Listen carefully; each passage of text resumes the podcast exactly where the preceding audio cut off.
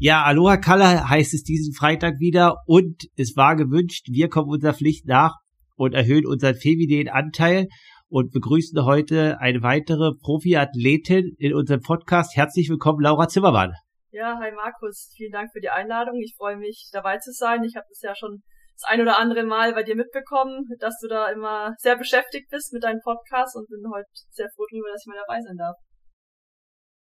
Genau, und äh, ja, wir hatten schon mal eine oder andere Frau, aber primär waren es halt Frauen, die auf der 73-Distanz oder Kurzdistanz unterwegs sind und äh, jetzt in Vorbereitung auf das Gespräch habe ich mir doch mal einfach die letzten zwei Jahre, wir haben ja glücklicherweise jetzt die PTO, die Zusammenfassung deiner äh, Ergebnisse angeschaut und man findet dort relativ viele Langdistanzen.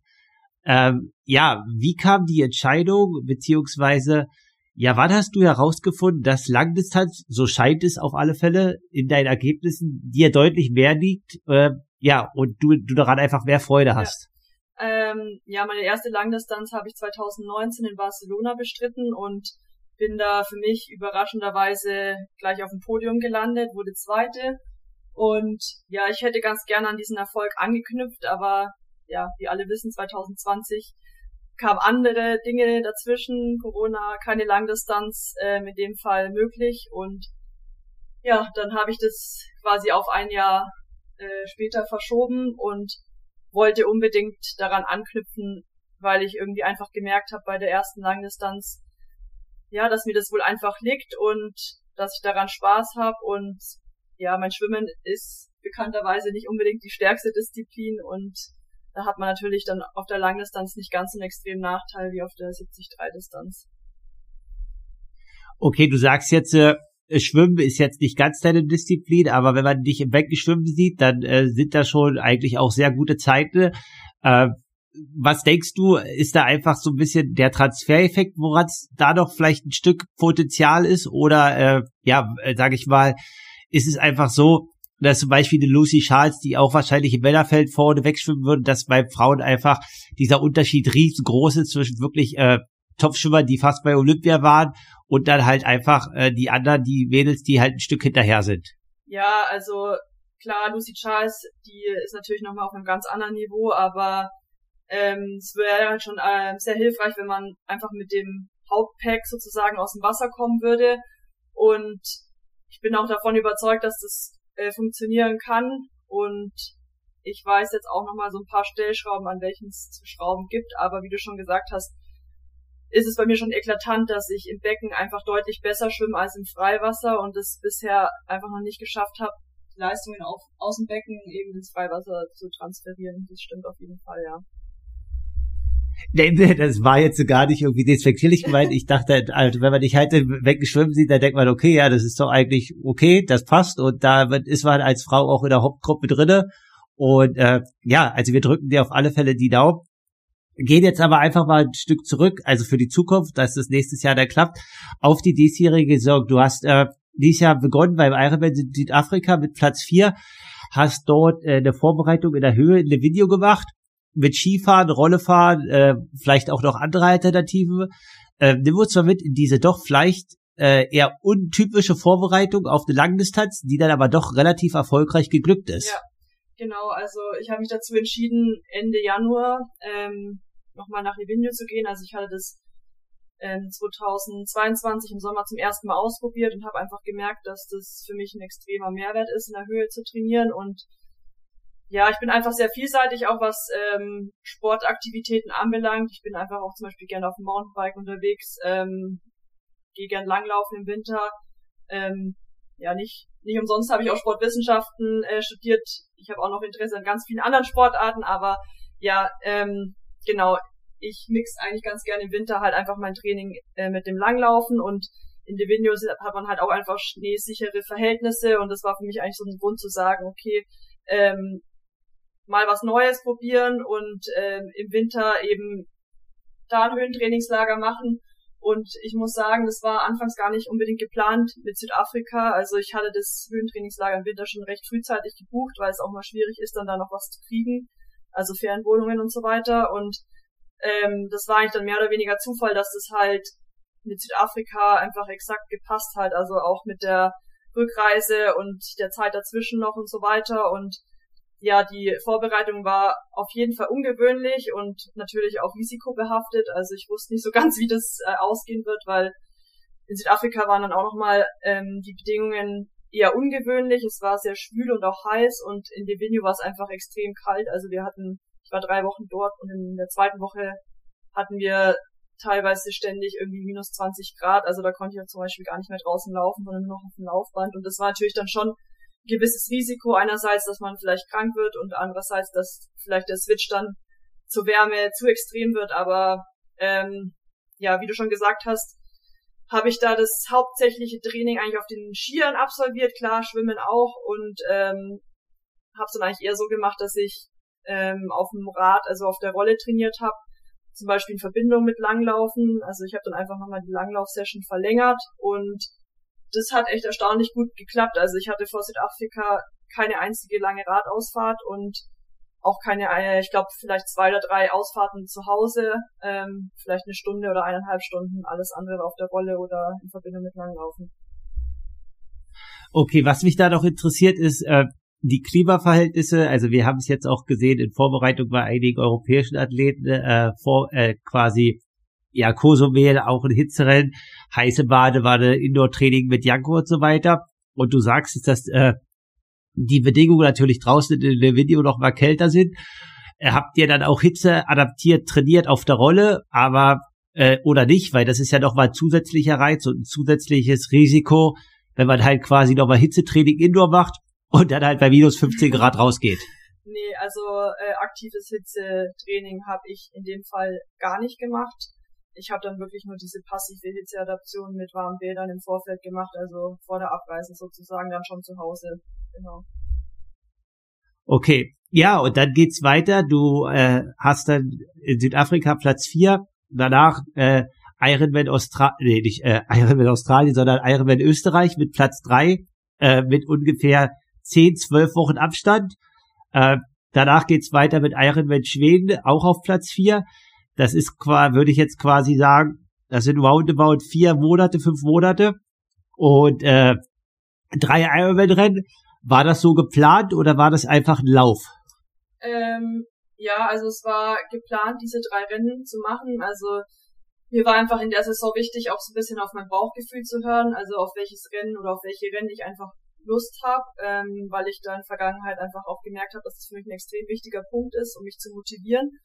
Und ähm, sowohl Klagenfurt, also Ironman Austria, als auch Ironman Kalmar, Schweden, das waren einfach für mich so zwei Rennen, die wollte ich auf jeden Fall mal gemacht haben. Und dadurch, dass natürlich jetzt es auch immer so ist, dass es die Männer und die Profi, äh, die Männer und die Frauen-Profi-Rennen gibt und es auch immer switcht äh, von Jahr zu Jahr, wusste ich dann halt auch nicht, okay, wann wird es die nächste Chance geben, dann in Klagenfurt zu starten oder in Kalmar. Und das hat für mich noch so von der vom Abstand gepasst und ähm, genau deswegen habe ich mich dazu entschieden.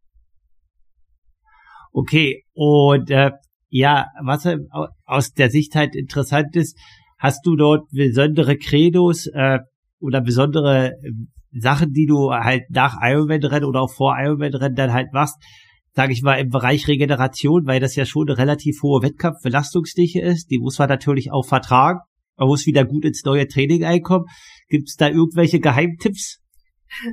Also ich glaube, was für mich bisher ähm, unter meinem alten Trainer Utz Brenner typisch war, ist, dass ähm, wir ja sehr lang getapert haben, ähm, einerseits, also klar mit ein paar Aktivierungen, aber einfach da extrem den Umfang reduziert haben.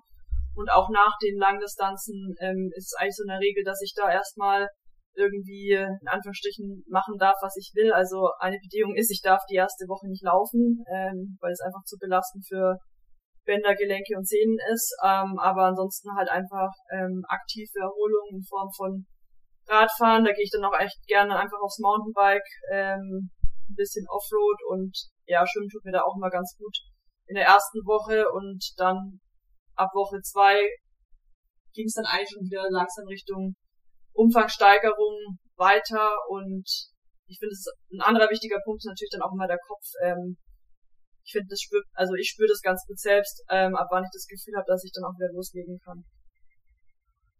Okay, ja, du sagst loslegen. Danach kommen noch zwei Rennen. Äh, Girarda Meer XL äh, ist ein Triathlon in Frankreich.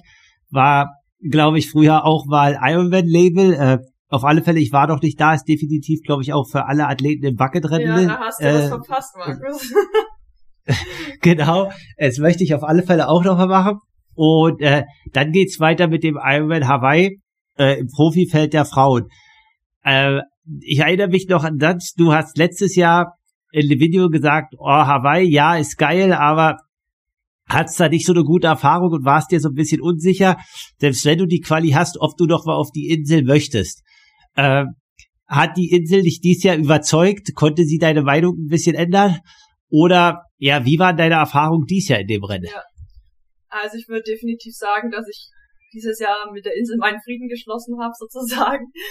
Ähm, ja, es war für mich einfach in diesem Jahr so, dass es nochmal so die Kirsche auf der Sahne war. Das war für mich ein Add-on. Sonst hätte ich auch definitiv nicht drei Langdistanzen davor gemacht, wenn ich gesagt hätte, das wird mein absoluter Saisonhöhepunkt, weil ich glaube, realistisch gesehen, das weiß jeder, ähm, vier Langdistanzen in einem Jahr zu machen ähm, und dann zu hoffen, dass man bei der vierten Langdistanz dann sein A-Rennen ähm, auspacken kann, das ist unrealistisch. Aber ja, ähm, die Insel ist halt einfach speziell und auch in dem Fall war es für mich so, ähm, dass ich mir dachte, wer weiß, ob ich da noch mal hinkomme. Jetzt da auch dadurch, dass man halt jedes Jahr diesen ähm, Switch hat, was die Location anbelangt ähm, und jetzt erstmal im nächsten Jahr auch die Frauen in Nizza sind und so weiter. Genau, deswegen habe ich mich dann dazu entschieden, auch gemeinsam mit meinem Freund, dass ich das jetzt nochmal machen möchte und wir sind dann da zu zweit hingereist. Ähm, es war richtig cool auch. Wir waren mit einer Unterkunft mit äh, Leonie Conchala und ihrem Trainer und hatten echt extrem viel Spaß und auch dieses Ganze im Vorfeld vom Rennen, das war einfach so eine, ja, einfach eine angenehme Stimmung. Wir haben viel gelacht. Ähm, und ich hatte es einfach das Gefühl, ich hatte innerlich nicht irgendwie so einen Druck und konnte das einfach alles viel mehr genießen. Ja. Äh, du sagst viel mehr genießen innerlich so Druck, also das ist ja dann auch speziell was, was dich betrifft. Äh, du warst, hast dabei als Profiathletin erlebt, äh, als es noch Männer und Frauen waren. Du hast es jetzt als Profifrau erlebt und auch das ganze drumher. Äh, wie war das dieses Jahr, dass quasi äh, diesmal nur Frauen an der Startlinie standen? Ja, ich meine, im letzten Jahr war es ja auch schon so, dass wir zumindest die zwei verschiedenen Tage hatten mit Männerrennen und Frauenrennen. Aber klar, in diesem Jahr, das war schon nochmal was anderes. Also, das einfach ein reines Frauenrennen war und man hat schon auch gemerkt, dass es deutlich ähm, entspannter auf der Insel zuging. Also es war natürlich viel weniger Leute, ähm, was sicherlich auch gut für die Insel war in dem Fall. Ähm, was dennoch ziemlich krass war, finde ich, war der Verkehr. Also auf dem Queen K, da war es äh, trotzdem recht voll vielleicht auch aufgrund der Umweltkatastrophe im Vorfeld auf Maui, dass da vielleicht einige Touristen einfach auf Big Island, nach, also auf Big Island quasi ausgewichen sind. Aber ich muss schon sagen, also die Männer haben auf jeden Fall gefehlt und ich würde mir wünschen, dass man da äh, für die Zukunft vielleicht eine andere Lösung auch findet und ähm, ja, zumindest die Profifrauen und die Profimänner irgendwie am gleichen Ort ähm, die WM äh, erleben dürfen okay, das ist mal eine interessante Meinung, auch aus äh, weiblicher Perspektive von der Profiathletin. Also man hört es ja auch von den Amateuren, dass sie sich das wünschen, auch die meisten Profis. Äh, eine deiner Stärken ist auch das Radfahren. Ist es so, dass du dann trotzdem nächstes Jahr mit freudigen äh, Augen auf Nizza blickst und dort eine Chance siehst? Oder würdest du grundsätzlich sagen, wenn dann immer Nizza für alle oder auch, wie du gerade sagst, Profi-Männer, Profi-Frau dann einen Tag immer auf Hawaii? Oder findest du das Alternieren grundsätzlich auch eine interessante Alternative? Ich finde es eigentlich eine interessante Alternative, dass es alterniert. Ähm, ja, weil einfach unterschiedliche Athletentypen auch eine Chance bekommen, ähm, so ein Rennen zu gewinnen. Was ich schon wichtig finde, ist, dass einfach zumindest alle zwei Jahre das Ganze auch auf Hawaii weiterhin stattfindet, weil ja, ist halt einfach dieser Mythos Hawaii und ja, was meine Chancen auf Nizza anbelangt, ähm, oder in Nizza anbelangt, ist klar so, dass ich auf dem Rad vor allen Dingen auch technisch ähm, ja schon sehr stark bin, würde ich sagen, und da sicherlich meinen Vorteil ähm, draus ziehen kann. Wo ich mir noch nicht ganz so sicher bin, ist, was das Berganfahren anbelangt. Also ist ja vielleicht auch mal einfach ganz interessant zu sehen, wie die Strecke da ist. Ähm, mir wurde gesagt, dass es gar nicht so extrem steil ist, weil ja, umso steiler es dann halt wird, desto mehr habe ich dann halt doch wieder einen Nachteil aufgrund des Last-Kraft-Verhältnisses. Ich bin halt einfach mit 1,81 eine große Athletin und demnach auch einfach ein paar Kilo schwerer als ähm, ja manch andere Profifrau und das kommt mir dann halt, wenn es darum geht, bergan zu fahren, ähm, nicht unbedingt entgegen, aber es ist schon auf jeden Fall auch ein Rennen, was mich reizen würde. Allerdings ja, muss ich auch mit meinem Trainer jetzt erstmal sprechen, ähm, wie ich die nächste Saison so planen, ähm, weil es einfach auch andere Alternativen gibt, die sehr interessant sind, wie zum Beispiel die äh, Ironman Pro Series oder es auch einfach noch andere Rennen gibt, auf die ich mal Lust hätte, wie zum Beispiel Challenge Rot.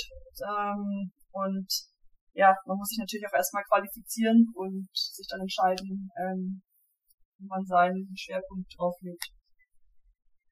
Du hast jetzt relativ viele Überleitungen äh, mir gegeben. Ich muss aber irgendwo anfangen. Ich fange beim Trainer an. Du hast jetzt vor kurzem veröffentlicht, dass du dich seit äh, nach neun Jahren äh, von deinem Trainer Utz Brenner verabschiedest, äh, aber natürlich in absoluter Harmonie und auch Dankbarkeit. Äh, gehst jetzt zu dem finnischen Trainer. Äh, wie schwer fällt einem so eine Entscheidung, wenn man ja irgendwie neun Jahre mit jemandem zusammenarbeitet, dann ist das ja teilweise nicht nur Trainer, sondern es ist ja eine engere Bindung, dann trotzdem den Mut zu haben, was Neues zu probieren. Ja, also erstmal David ist nicht äh, ein finnischer Trainer, er ist ein Brite, der in okay. Finnland lebt, aber alles gut. Okay, ähm, sorry. Genau. Nee, du kannst mich gern immer berichtigen, wenn ich was falsch sage. ähm, ja, das, das wirkt so ein bisschen lehrerhaft, aber egal, auf jeden Fall. Nee, ähm, ah. Ja, also es war eine sehr, sehr schwere Entscheidung für mich, ähm, nach neun Jahren die Zusammenarbeit mit uns zu beenden. Definitiv, weil ähm, es für mich einfach mehr als eine Trainer-Athleten-Beziehung ist. Wir haben viele Höhen und Tiefen durchlebt und ähm, das prägt einen natürlich auch in dem Fall. Und was für mich eigentlich so den ausschlaggebenden Punkt ähm, zu meiner Entscheidung quasi gegeben hat, war, dass ich einfach gemerkt habe, ähm, ich würde mal sagen, den letzten Jahr oder letzten eineinhalb Jahren dass ich das Gefühl hatte und das wurde irgendwie immer stärker. Also ich dachte eigentlich, dass ich wahrscheinlich mit uns meine Karriere so, sozusagen beenden werde, aber ich habe einfach gemerkt, ähm, dass ich gern einfach nochmal körperlich neue Reize ausprobieren wollen würde und dass ich auch einfach mental teilweise müde wurde. Also ich wollte einfach nochmal einen neuen Input. Ich meine, jeder Trainer hat seine eigene Philosophie. Ähm, viele Wege führen nach oben und ich habe einfach gemerkt, dass es mir einfach im Kopf, denke ich, gut tun würde, dann nochmal alles umzukrempeln und mich nochmal neu aufzustellen. Und ja, habe mir dann mit dieser Entscheidung sehr viel Zeit gelassen und ähm, kam dann eben zu dem Entschluss, dass ich es machen will. Und ja, heute war mein erster offizieller Trainingstag und ich bin gespannt, was mich erwartet. Ich konnte schon mal so ein bisschen reinschauen und sieht echt sehr interessant aus und auf jeden Fall echt ganz anders, als ich so bisher gewohnt bin. Okay, also äh, Schwimmen, Radfahren, Laufen ist dann doch mal was anderes ja. und äh, ändert sich auf alle Fälle interessant und vielleicht teilst du uns ja dann noch mal die Einblicke, äh, was sich da genau geändert hat. Aber jetzt blicken wir doch mal zurück auf die letzten neun Jahre, wenn man so ein bisschen, also ich kenne die nicht persönlich, also nur vom Hallo sagen oder vom Abendrutstisch, aber jetzt äh, unheimlich viel Austausch hatte ich nicht. Aber wenn man Utz Brenner in der Szene verfolgt, äh, er ist, leitet bei Hannes Hawaii einige Camps, aber er ist ein Trainer, der ein absolutes Händchen hat für Frauen, wenn man das so sagen kann. Und äh, ja, manche sagen auch, er ist die, der, der die Frauen versteht im Sport.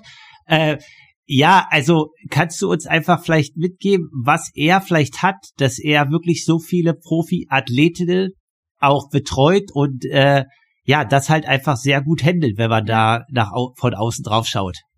Ja, also grundsätzlich war das so wie ich weiß, nie Utz sein Ziel, dass er in Anführungsstrichen so ein Frauentrainer wird, aber es hat sich irgendwie so ergeben und was ihn, denke ich, da ausmacht, ist, dass er einfach sehr empathisch ist und sehr genau auch zuhört und ähm, man sich verstanden fühlt als Frau, würde ich mal sagen. Ähm, ja, das ist denke ich, was, was einzigartig an ihm ist und ihn da auszeichnet, äh, dass das meines Erachtens vor allem mit Frauen halt so gut funktioniert. Vielleicht brauchen das auch Männer einfach gar nicht so ähm, extrem.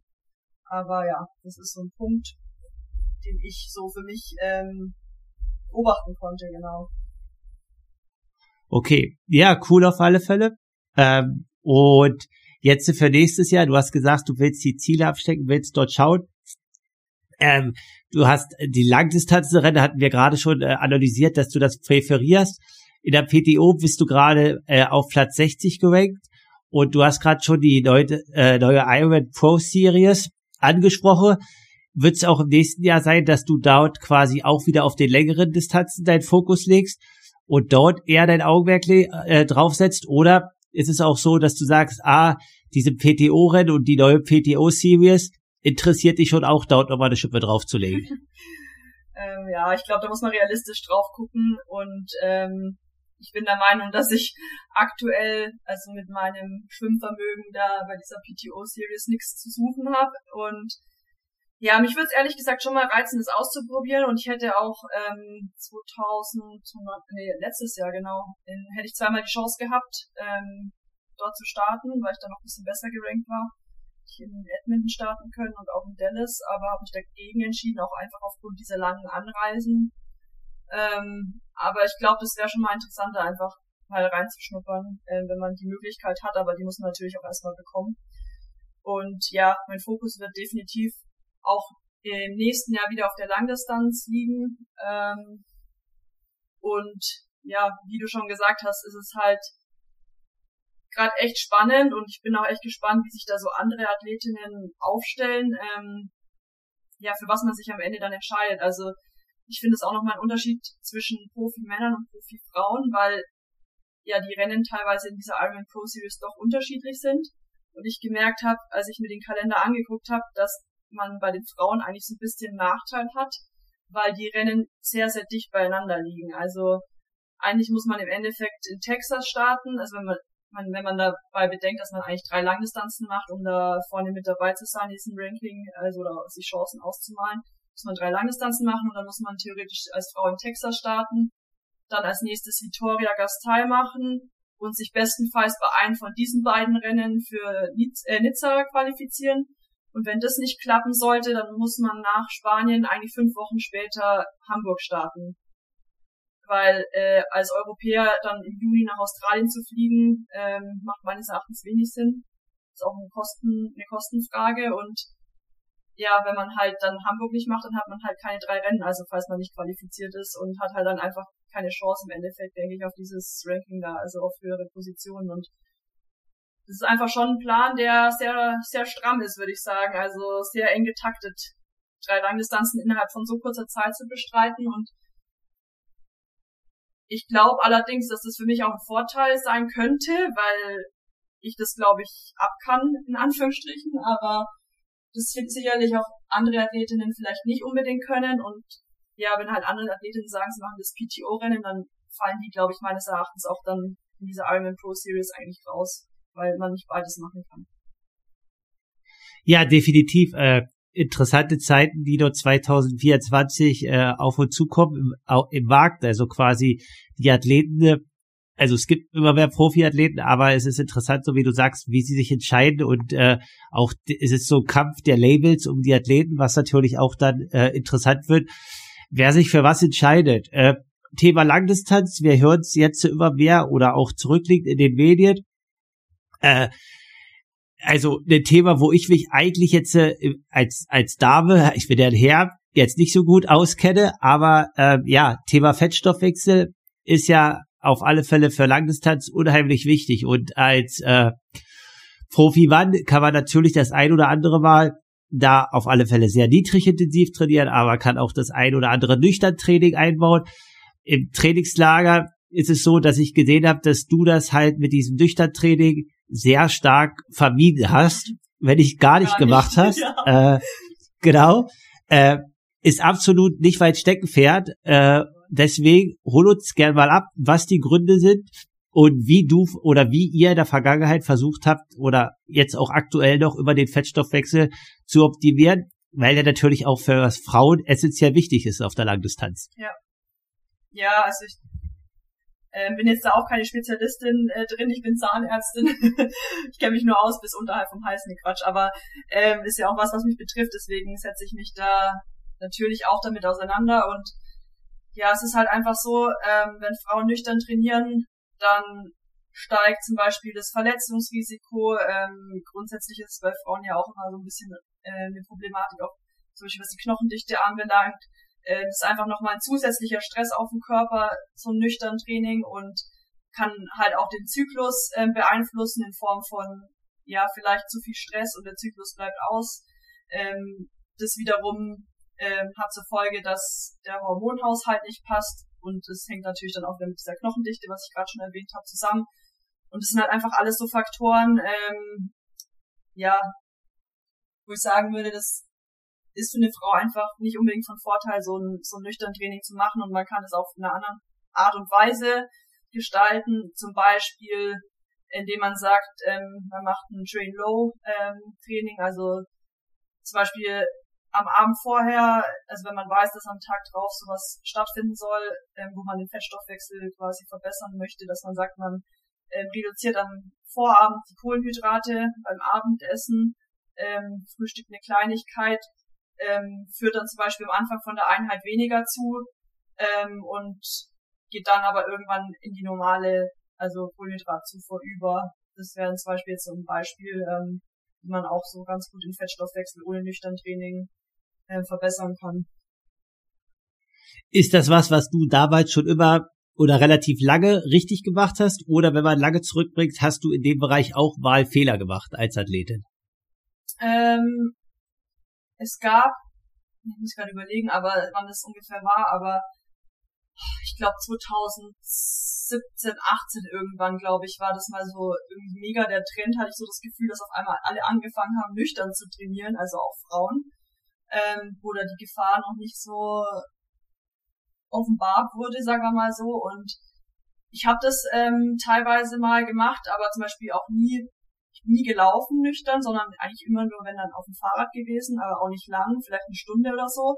Auch nicht mit zu viel Intensität, aber ich habe zum Beispiel gemerkt, dass ich nach so einer Einheit, auch wenn es gar nicht so irgendwie mit Intensitäten oder so gespickt war, dass ich extrem müde war danach. Also eigentlich konntest du mich dann den Tag äh, wegwerfen. Also es war echt krass, wie das bei mir die Energie gezogen hat. Äh, das habe ich extrem gemerkt.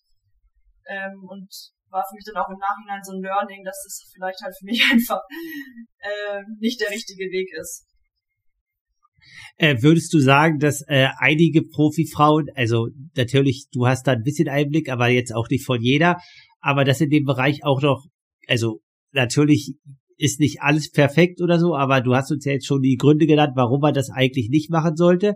Äh, dass da auch, auch viel riskiert wird und viele Fehler gemacht werden? Oder hast du das Gefühl, dass das eigentlich im Grundsatz verstanden ist und dort die Fehler, die dann vielleicht 2017, so wie du sagst, wo es so ein Trend war, gemacht wurden, heute zum größten Teil nicht mehr gemacht werden? Teils, teils, ehrlich gesagt. Also ich habe das Gefühl, der Großteil äh, hält sich da schon dran, aber ich habe schon das Gefühl, dass es auch vereinzelt Athletinnen gibt, die das in Kauf nehmen, ähm, das Risiko oder auch die Gefahr und die sich vielleicht auch noch nicht so der, den Auswirkungen äh, zum Beispiel bewusst sind, wenn zum Beispiel die Menstruation oder sowas ausbleibt, ähm, was das später halt für Folgen haben kann. Also sei es halt die Problematik mit der Knochendichte oder halt vielleicht auch, dass sie die Familienplanung dadurch gefährden ähm, oder frühzeitig in die Wechseljahre kommen könnten, lauter so Sachen. Ich glaube, das verdrängen ähm, viele Sportlerinnen irgendwie auch so ein bisschen und ähm, wollen das nicht wahrhaben. Ähm, aber ich denke, es ist einfach ein ganz wichtiger Punkt, dass das funktioniert, weil es einfach auch ein Alarmsignal vom Körper ist, wenn da halt irgendwas in der Richtung nicht passt, ähm, dass man da vielleicht was ändern sollte. Also wenn man, du sagst, äh, dass viele Athleten das noch verdrängen und so weiter. Äh, mittlerweile ist es ja so, dass es das ein oder andere Mal da schon eine Publikation dazu gibt. Äh, auch im Trimark oder auch, äh, ich glaube, die Yvonne van Flerk hält auch das ein oder andere Mal Vorträge dazu. Würdest du sagen, dass die, die mediale Awareness oder Aufmerksamkeit dafür schon da ist? Oder würdest du aus weiblicher Sicht sogar sagen, nee, es müsste sogar noch stärker sein, damit es wirklich jede Frau versteht für die Zukunft? Ja, also ich habe schon definitiv das Gefühl, dass das in den letzten Jahren äh, sehr viel Zuwachs erfahren hat, dieses Thema in den Medien. Ähm, ich denke, man kann es nicht oft genug und zu häufig sagen, ähm, dass es ein entscheidender Punkt einfach ist für die Frauengesundheit. Ähm, ich glaube, ein wichtiger Punkt, der vielleicht auch so ein bisschen mehr beleuchtet werden sollte, ist halt auch einfach, dass wenn irgendwelche Verhütungsmittel, sei es die Pille oder sonstige hormonellen Geschichten eingenommen werden, dass dann halt auch, sagen wir mal, ein funktionierender Zyklus ähm, vorgespielt werden kann. Also dann funktioniert es halt trotzdem, obwohl es eigentlich im Endeffekt gar nicht ohne diese Verhütungsmittel funktionieren würde. Und ich glaube, dadurch denkt vielleicht schon die eine oder andere Frau, ach, das funktioniert ja alles. Und wenn sie aber vielleicht halt nicht hormonell verhüten würden, dann würde das halt eventuell ganz anders aussehen. Das ist, denke ich, auch nochmal so ein Punkt, äh, der allen Frauen bewusst sein sollte. Okay, auf alle Fälle interessant. Ich trippe da jetzt in dem Thema absolut auf Glatteis. Deswegen müsste ich mich da jetzt auch mehr belesen, aber es ist auf alle Fälle gut. Äh, ja, wir haben natürlich auch weibliche Hörer, dass du das halt hier mal beleuchtest und einfach auch dort, sage ich mal, den äh, Advice oder Hinweis gibst, zu sagen, okay, äh, belest euch da, schaut dort nach, weil das ist halt was Wichtiges, was halt vielleicht manchmal neben dem ganzen Leistungsanspruch so ein bisschen unter den Tisch fällt. Ja, also ähm, wie du schon gesagt hast, ich glaube, das ist alles ein wichtiger Punkt, aber ich habe schon auch das Gefühl, dass ähm, aus diesem ganzen Thema zyklusbasiertes Training und so weiter ähm, ja Profit ähm, geschlagen, also geholt werden will irgendwie durch äh, Angebot von Trainings, ähm, ja Trainingsplänen, die zyklusbasiert sind und so weiter und so fort und ein ganz wichtiger Punkt dabei ist halt auch, dass ähm, dass jede Frau einfach unterschiedlich ist sehr, sehr individuell ist, auf die eine Frau halt zutreffen kann, dass sie vielleicht irgendwelche Leistungseinbußen hat, bei der anderen Frau das aber wiederum ganz anders aussehen kann und auch zu einem ganz anderen Zeitpunkt so sein kann und das ist einfach ein sehr ja individuelles Thema und das kann man einfach nicht pauschalisieren und sagen, ja, also irgendwie der Zyklus hat vier Wochen, in der ersten Woche darfst du nur das trainieren, in der zweiten nur das, in der dritten nur das, in der vierten nur das. Also das ist einfach, da muss jede Frau so ein bisschen auch in sich selbst reinhören und auch vielleicht also ich finde, ich merke es einfach auch selber, ähm, wann fällt es mir leichter, Intensitäten zu trainieren, wann fällt es mir vielleicht eher leichter, Umfänge zu trainieren, wann ist so der, sind die Tage, an denen es mir sehr schwer fällt, vielleicht auch mental, ähm, und dass man da vielleicht einfach für sich selbst so ein Muster äh, erkennt und danach handelt oder halt auch darüber mit seinem Trainer oder seiner Trainerin spricht und es danach anpasst und nicht unbedingt da irgendwie sich genau an irgendwelche Richtlinien halten möchte. Äh, ist es denn aber so, dass es dort einfach, also ich sag's jetzt mal einfach, wenn jetzt irgendwie eine härtere Intensität draufsteht, dass du dann teilweise auch bereit bist, das so ein bisschen zu schieben, damit halt auch der Effekt von der Intensität oder der Einheit da ist? Oder ist es so, dass du dadurch, dass du deinen Körper jetzt über viele, viele Jahre kennst und äh, weißt, wie was wirkt, dass du da einfach auch Muster entwickeln kannst? Ja, also klar, entweder man sagt, man ähm, setzt halt vor allem auf Intensität in den in den Tagen, in denen man weiß, dass es halt gut funktioniert. Ähm, das geht allerdings natürlich nicht immer, dass man so das Training planen kann und dann ist, finde ich, ein wichtiger Punkt, dass man halt in sich hineinhört und weiß, was das Ziel von einer Einheit ist und dann halt dementsprechend auch einfach anpasst. Also dann passe ich halt, wenn ich weiß, okay, äh, das Ziel ist jetzt VO2 Max, das der und der Bereich, dann gehe ich halt eher an die untere Grenze vom Bereich an den Tagen, wo ich weiß oder merke einfach, dass es mir schwerer fällt, ähm, dann habe ich trotzdem das Ziel von der Trainingseinheit erreicht ähm, und bin halt vielleicht an dem Tag jetzt nicht in den oberen Bereich, Zielbereich unterwegs, sondern eher im unteren. Okay, ja, ist ja vielleicht manchmal auch nicht ganz so schlecht, dass man nicht ganz so Laktazid dann halt ist. Das ist ja so immer bei VO2 Max ein sehr schmaler Grad. Äh, Thema Leistung, äh, frauenbasiertes Training oder äh, und so weiter. Wir haben voll deine Ergebnisse vorgelesen. Ähm, also sehr beachtlich und auch Gratulation nochmal äh, persönlich von mir. Aber es ist natürlich so, dass wir in Deutschland jetzt ja, sage ich mal, dieses Jahr zwei Athletinnen haben mit Laura Philipp äh, und Anne Haug, die so ein bisschen die ganze Sache überstrahlen. Das war früher bei den Männern Frodeno, ist es vielleicht jetzt auch immer noch dieses Jahr. Äh, wie ist das als Athletin?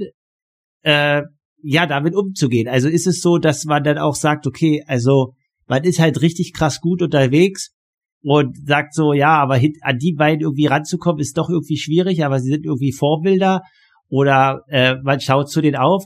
Oder wie ist dort der Umgang auf der persönlichen, also nicht persönlich, auf der mentalen Ebene, wenn, wenn die Messlatte auch bei Frauen in Deutschland so hoch liegt? Also mich als macht's ehrlich gesagt als deutsche Sportlerin ähm, stolz, dass es halt in Deutschland so starke Frauen gibt und da jetzt zum Beispiel auf Hawaii einfach zwei äh, davon auf dem Podium am Ende gelandet sind. Ähm, das ist natürlich keine Selbstverständlichkeit und Chapeau da an Laura und Anne. Ähm, die arbeiten auch jeden Tag hart und haben sich das hart erarbeitet. Und was die mentale Seite anbelangt, ähm, denke ich mir immer so ein bisschen, okay, also Anne ist jetzt 40, ähm, Laura ist auch, alt ist sie? Ich glaube, drei oder vier Jahre älter als ich. Und ich denke dann immer so ein bisschen auch so zurück, okay, wo stand Laura zum Beispiel vor vier Jahren? Ähm, und vergleicht es dann so ein bisschen irgendwie. Ähm, und denke mir, okay, ich habe noch drei oder vier Jahre, um an dem Punkt zu sein, so in der Art. Also ähm, das sind dann eher so Gedankengänge, die ich habe. Aber ja, du hast schon recht. Also klar, Anne und Laura sind einfach äh, Top-Athletinnen, die halt auch im PTO-Ranking da unter den Top 10 sind und ähm, man wird oft mit denen verglichen und ähm, dann kommt noch dazu, dass Laura auch Laura heißt. ähm, ja, aber ähm, ich glaube, das Wichtigste ist auch einfach, dass man sich auf sich selbst konzentriert ähm, und da nicht zu viel nach links und rechts schaut, weil es im Endeffekt auch nichts ändert an der ganzen Sache. Ähm, und ja, ich glaube, man kommt weiter, wenn man einfach auf sich schaut und für sich das Bestmögliche gibt, sagen wir mal so. Ja, definitiv. Also leider äh, ist es ja menschlich, sich das man äh, versucht immer zu vergleichen und nach ganz oben strebt. Aber so wie du halt sagst, äh, wenn man da nur noch in den Vergleich verfällt, dann kann man nur verlieren und sollte da halt bei sich bleiben und sich auf sein Training konzentrieren. Du sprichst es gerade an, äh, also zwei Ausnahmeathletinnen, die irgendwie jetzt dieses Jahr Podium auf Hawaii gemacht haben. Du auch eine sehr gute Saison. Äh, ich könnte jetzt die Liste der deutschen Profiathletinnen noch weiterführen, also sowohl auf der 70-3-Distanz als auch jetzt wieder auf der Ironman und auch auf der Kurzdistanz. Äh, es ist eine unheimliche Dynamik auch bei Frauen international und auch äh, deutschlandweit. Äh, was, was sind deiner Meinung nach die Gründe dafür, dass es erstmal in Deutschland auch so einen extremen Zuwachs bei den Frauen gibt und auch international? Ja, also ich finde es äh, definitiv spannend, weil ähm, Konkurrenz belebt das Geschäft sozusagen und ähm, ja, es ist halt einfach, man merkt schon auch auf den Langdistanzen, man darf sich einfach keine Fehler mehr erlauben und jeder äh, Fehler zahlt sich am Ende irgendwie auch aus. Also es wird alles immer enger ähm, im Feld, die Abstände werden immer knapper zwischen den Platzierungen und ja, zum Beispiel in Österreich, glaube ich, waren bei mir auf Platz zwei, das waren unter 30 Sekunden oder so. Und in äh, Kalmar zum Beispiel war es auch nicht bei mir weit aufs Podium im Endeffekt. Also das ist schon echt extrem. Und ich habe auch letztens einen Podcast gehört, da war äh, Freddy Funk ähm, zu Gast. Und ich finde, da hat er bei einer Aussage ziemlich recht, ähm, dass man vielleicht sich auch im nächsten Jahr vornehmen sollte, sich auf einzelne Rennen ähm, zu konzentrieren, vielleicht nicht so viel, also so viele Rennen mitzunehmen, weil es mittlerweile halt auch einfach so ist, dass wenn man irgendwo vorne landen will, dann muss man halt an diesem äh, Tag X das Maximale abrufen können und wenn es nicht der Fall ist, dann ist man halt einfach gleich, gleich ein paar Platzierungen weiter hinten und wenn man da halt zu viele Körner ähm, lässt, weil man zu viele Rennen startet, dann ähm, hat man, glaube ich, am Endeffekt im Endeffekt weniger davon, wie wenn man sagt, man konzentriert sich auf ein paar Einzelne und versucht da ähm, maximal fit zu sein. Okay, aber also siehst du einfach ein grundsätzlich größeres Interesse an dem Sport auch bei, für Frauen, äh, dass es attraktiver ist durch die Preisgelder oder einfach, dass es äh, also bekannter wird oder äh, ja einfach also was sind deiner deinem Empfinden nach die die Gründe dafür, dass auch so viele mehr das halt machen in der Dichte?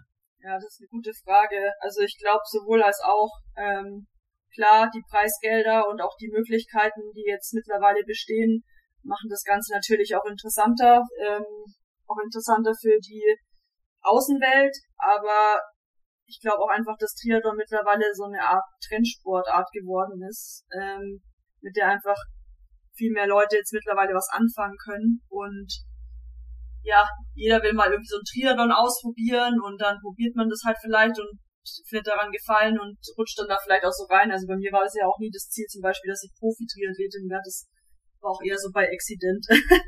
ähm, und ich glaube, so ist es halt bei vielen und man merkt halt auch jetzt mittlerweile, ich glaube so, mein Jahrgang sind halt noch viele, die irgendwie so Quereinsteiger sind.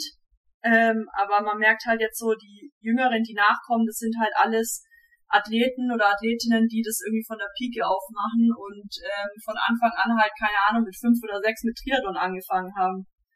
Und das ist natürlich dann auch wieder was, ähm, was halt die Leistung einfach ähm, nochmal extrem anhebt. Ja, definitiv. Also äh, es ist so, so wie du halt sagst, Quereinsteiger. Jetzt ist es so, wenn du quer, als Quereinsteiger irgendwie dazu kommst, dann wird's, glaube ich, relativ schwierig und äh, da ist äh, ja wenig, wenig Raum, beziehungsweise ja, wenn man jetzt irgendwie teilweise mit 20 oder 25-jährigen Athleten äh, an der Startlinie steht, dann hat man die gleichen Trainingsjahre in den Beinen. Haben zwar jünger angefangen, aber die Trainingsjahre sind die gleiche. Und äh, ja, also auf alle Fälle eine interessante Zeit und gucken, wo das noch hingeht. Und man sieht es ja auch an der Zeit und an der Dynamik. Du hast gerade gesagt, so ein bisschen bei Accident, Du hast Zahnmedizin studiert. Äh, war das eine schwierige Entscheidung, den Beruf zu lassen, verlassen und ins Profitum zu gehen? Oder war das einfach, okay, du hast dich so gut entwickelt, dass du gesagt hast, ja klar, das mache ich, darauf habe ich Bock? Genau, also bei mir war es so, dass mein erstes Profijahr ähm, auch das letzte Jahr meines Zahnmedizinstudiums ähm, war. Also ich habe in dem Jahr Examen gemacht, das waren nicht unbedingt die besten Voraussetzungen, aber ich habe mich bewusst dazu entschieden, das in dem Jahr ähm, das erste Mal zu machen, weil ich dann gesagt habe, okay, im Juni waren die letzten Prüfungen, ich mache dann so eine Art Spätsaison. Klar, hatte jetzt nicht die besten Voraussetzungen, weil ich in keinem Trainingslager und nichts war und auch während dem Examen jetzt nicht sonderlich viel trainieren konnte, also eine Einheit am Tag, wenn überhaupt. Und ähm, wollte aber einfach da schon mal so ein bisschen Erfahrung sammeln. Ähm, am Ende der Saison gucken, wie da so die Dynamik ist in so einem Profifeld und es war auch ganz gut und anfangs, ähm, nachdem ich dann mit dem Studium fertig war, habe ich mich dazu entschieden, auch erstmal, das heißt dazu entschieden, das musste ich machen. Äh, die Vorbereitungszeit heißt es bei uns sind zwei Jahre, die man dann nochmal als angestellte Zahnärztin oder Zahnarzt arbeiten muss, um dann komplett fertig zu sein und sich im Endeffekt auch selbstständig machen zu dürfen.